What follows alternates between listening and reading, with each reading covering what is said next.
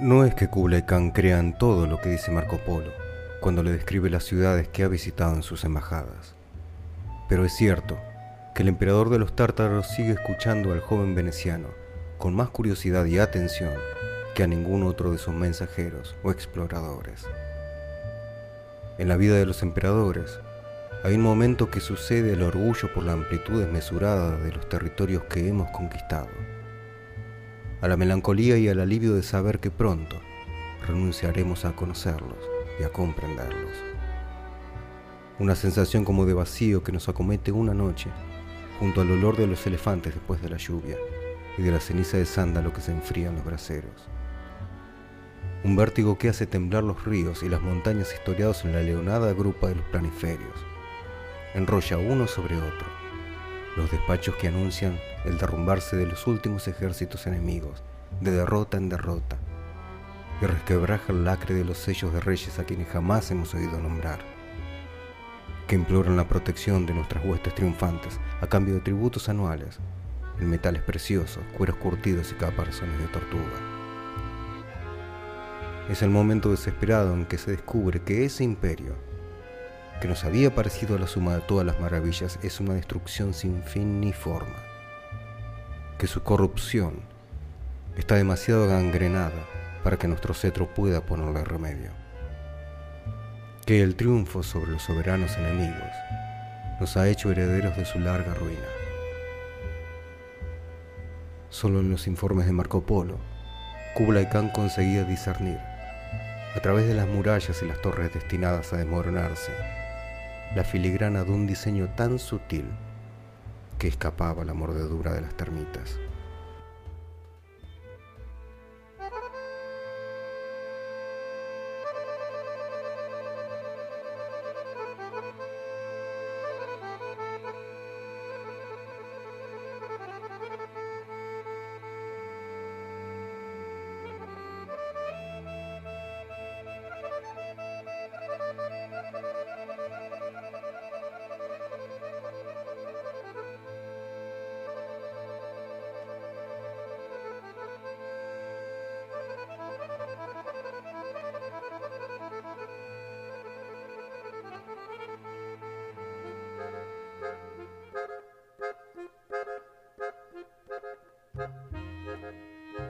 De los muchos comerciantes que se adentraron por la ruta de la seda, es Marco Polo el único cuyo nombre aviva en la imaginación paisajes y objetos y modos de vida lejanos, tanto por la geografía como por la rareza.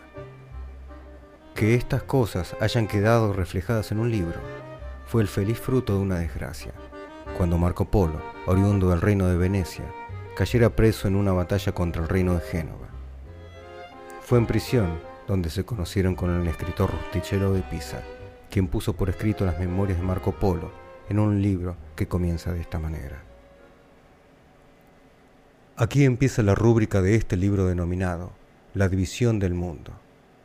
Señores emperadores, reyes, duques y marqueses, condes, hijos de algo y burgueses y gentes que deseáis saber las diferentes generaciones humanas y las diversidades de las regiones del mundo. Tomad este libro y mandad que os lo lean, y encontraréis en él todas las grandes maravillas y curiosidades de la gran Armenia y de la Persia, de los tártaros y de la India, y varias otras provincias.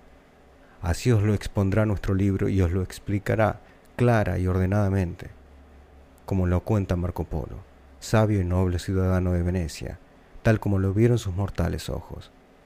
Hay cosas, sin embargo, que no vio, mas las escuchó de otros hombres sinceros y veraces por lo cual referimos las cosas vistas por vistas y las oídas por oídas, para que nuestro libro resulte verídico sin tretas ni engaños.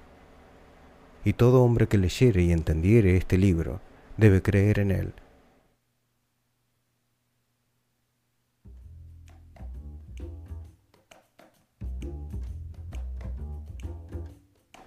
Marco Polo nace en el reino de Venecia en el año 1254, dentro de una familia de mercaderes.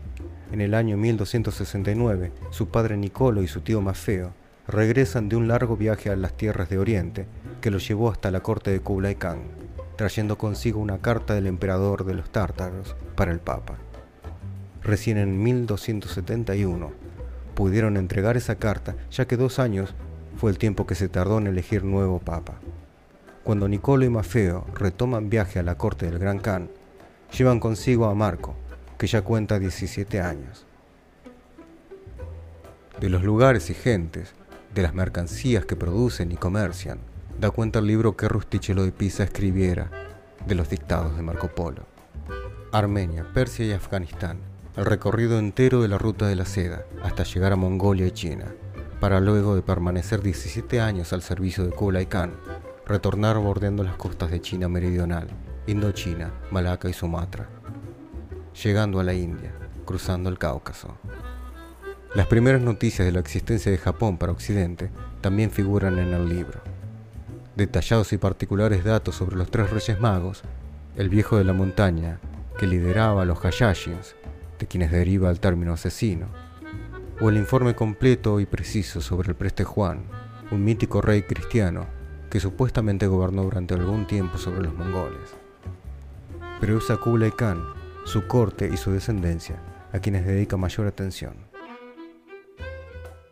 Relata en distintos momentos su historia, sus hábitos, batallas, las decisiones que Kublai Khan debió tomar en situaciones particulares, o la descripción de sus palacios, entre varias otras curiosidades.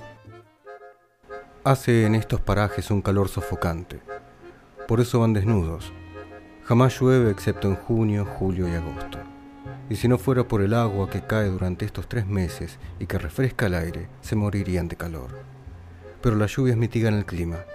Hay entre ellos sabios de un arte que llaman fisionomía, es decir, conocer al hombre y a la mujer por la cara y decir sus cualidades buenas y malas.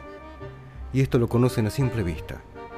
Saben mucho de agüeros, de la significación del vuelo de los pájaros y de los encuentros de ciertos animales.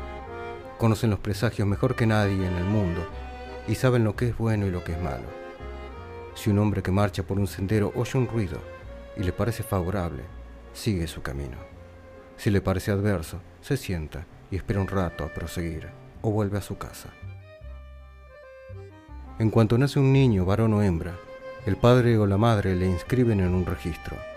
Dejan escrito el día de nacimiento, el mes, la luna y bajo qué signo y constelación ha nacido.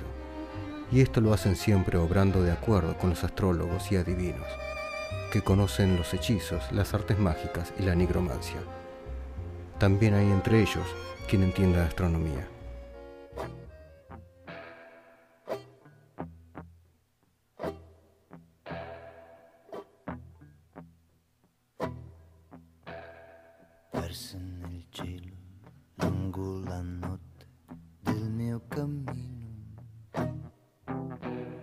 Sono due luci che mi accompagnano dovunque sto.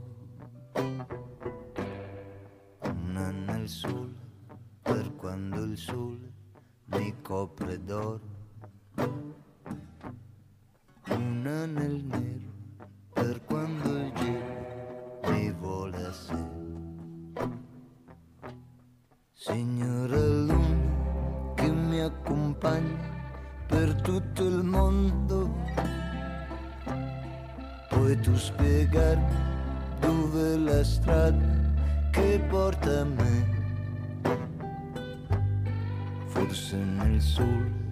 forse nell'ombra così paresse. Ombra nel sole, luce nell'ombra, sempre per me.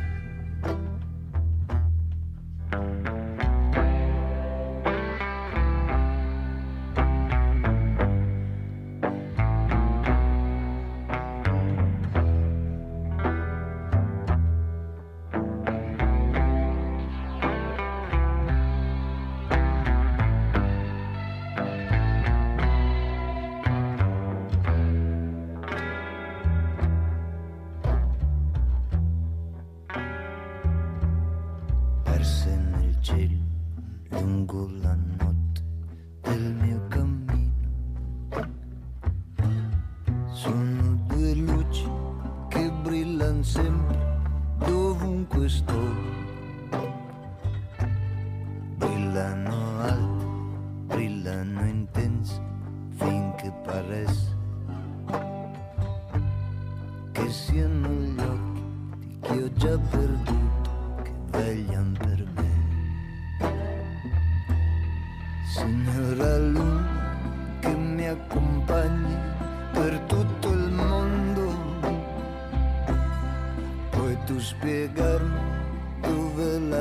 Strada che porta a lei?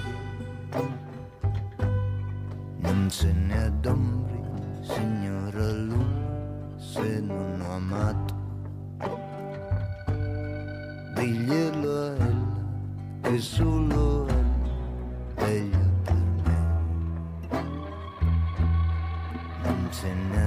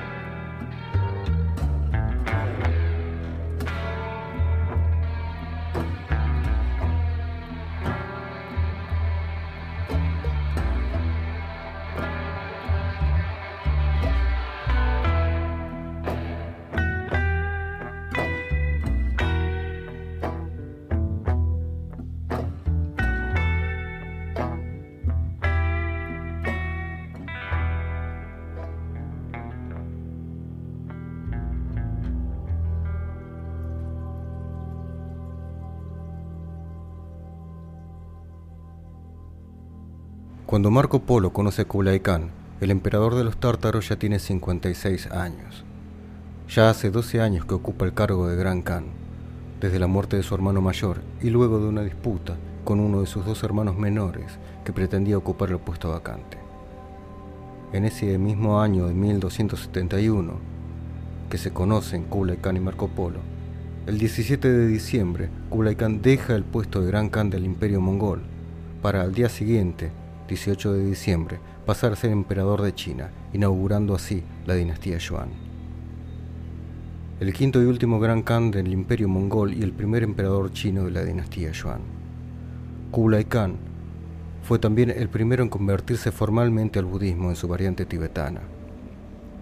A lo largo del libro, a lo largo del dilatado viaje de Marco Polo, llama la atención, además de la información de productos o si en tal lugar se utilizaba papel moneda u otro tipo de cambio, llaman la atención las formas de convivencia o enfrentamiento de los distintos grupos religiosos.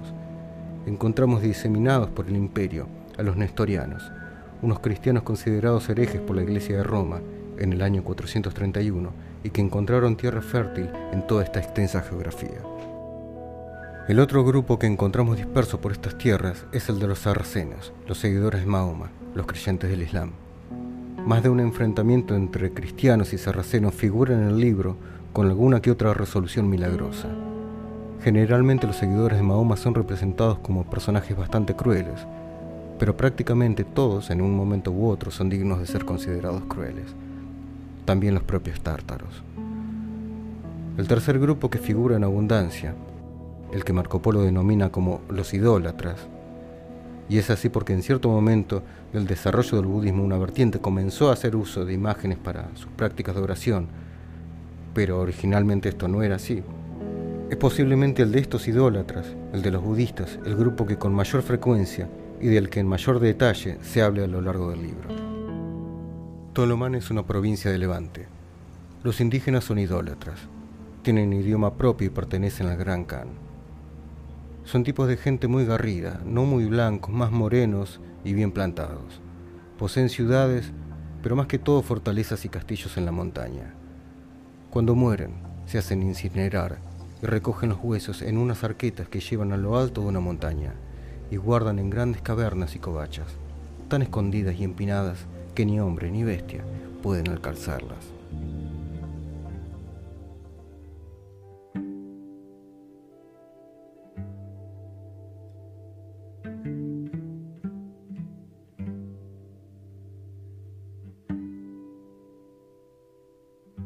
El fragmento lírico Kublai Khan, cincuenta y tantos versos rimados e irregulares de procedencia exquisita, fue soñado por el poeta inglés Samuel Taylor Coleridge en uno de los días del verano de 1797. Coleridge escribe que se había retirado a una granja en el confín de Exmoor.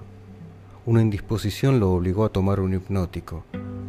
El sueño lo venció momentos después de la lectura de un pasaje de Purchas que refiere la edificación de un palacio por Kublai Khan el emperador cuya fama occidental labró Marco Polo. En el sueño de Coleridge, el texto casualmente leído procedió a germinar y a multiplicarse. El hombre que dormía intuyó una serie de imágenes visuales y simplemente de palabras que las manifestaban. Al cabo de unas horas se despertó con la certidumbre de haber compuesto o recibido un poema de unos 300 versos. Los recordaba con singular claridad y pudo transcribir el fragmento que perdura en sus obras. Una visita inesperada lo interrumpió y le fue imposible, después, recordar el resto. Descubrí, con no pequeña sorpresa y mortificación, cuenta Coleridge, que si bien retenía de un modo vago la forma general de la visión, todo lo demás, salvo unas ocho o diez líneas sueltas, había desaparecido, como las imágenes de la superficie de un río en el que se arroja una piedra. Pero, ay de mí, sin la ulterior restauración de estas últimas. El poeta soñó en 1797, otros entienden que en 1798, y publicó su relación del sueño en 1816, a manera de glosa o justificación del poema inconcluso. Veinte años después, apareció en París, fragmentariamente, la primera versión occidental de una de esas historias universales en que la literatura persa es tan rica el compendio de historias de Rashid ed Shin, que data del siglo XIV. En una página se lee, al este de Yangtzu, Kublai Khan erigió un palacio, según un plano que había visto en un sueño y que guardaba en su memoria. Quien esto escribió era visir de Ghazan Mahmud, que descendía de Kublai. Un emperador mongol en el siglo XIII sueña un palacio y lo edifica conforme a la visión. En el siglo XVIII, un poeta inglés que no pudo saber que esa fábrica se derivó de un sueño, sueña un poema sobre el palacio. Confrontadas con esta simetría, que trabaja con las almas de los hombres que duermen y abarca continentes y siglos, nada o muy poco son, me parece, las levitaciones, resurrecciones y apariciones de los libros piadosos. ¿Qué explicación preferiremos? Quienes de antemano rechazan lo sobrenatural, yo trato siempre de pertenecer a ese gremio, jugarán que la historia de los dos sueños es una coincidencia, un dibujo trazado por el azar, como las formas de leones o de caballos que a veces configuran las nubes. Otros arguirán que el poeta supo de algún modo que el emperador había soñado el palacio y dijo haber soñado el poema, para crear una espléndida ficción que asimismo paliara o justificara lo truncado y rapsódico de los versos. Esta conjetura es verosímil, pero nos obliga a postular arbitrariamente un texto no identificado por los sinólogos y en el que Coleridge pudo leer, antes de 1816, el sueño de Kublai. Más encantadoras son las hipótesis que trascienden lo racional. Por ejemplo, cabe suponer que el alma del emperador, destruido el palacio, penetró en el alma de Coleridge para que éste lo reconstruyera en palabras, más duraderas que los mármoles y metales. El primer sueño agregó la realidad a un palacio. El segundo, que se produjo cinco siglos después, un poema o principio de poema, sugerido por el palacio. La similitud de los sueños deja entrever un plan. El período enorme revela un ejecutor sobrehumano. Indagar el propósito de ese inmortal o de ese longevo sería tal vez no menos atrevido que inútil, pero es lícito sospechar que no lo ha logrado. En 1691, el padre Garbillón de la Compañía de Jesús comprobó que el palacio de Kublai Khan solo quedaban ruinas. Del poema nos consta que apenas se rescataron 50 versos. Tales hechos permiten conjeturar que la serie de sueños y de trabajos no ha tocado a su fin. Al primer soñador le fue deparada en la noche la visión del palacio y lo construyó. Al segundo, que no supo del sueño del anterior, el poema sobre el palacio. Si no marra el esquema, alguien, en una noche de la que nos apartan los siglos, soñará el mismo sueño y no sospechará que otros lo soñaron, y le dará la forma de un mármol o de una música. Ese hombre no sabrá que otros dos soñaron. Quizá la serie de los sueños no tenga fin. Quizá la clave esté en el último. Ya escrito lo anterior, entreveo o creo entrever otra explicación. ¿Acaso un arquetipo no revelado aún a los hombres, un objeto eterno, para usar la nomenclatura de Whitehead, está ingresando paulatinamente en el mundo? Su primera manifestación fue el palacio, la segunda el poema. Quien los hubiera comparado habría visto que eran esencialmente iguales de Jorge Luis Borges, El sueño de Coleridge.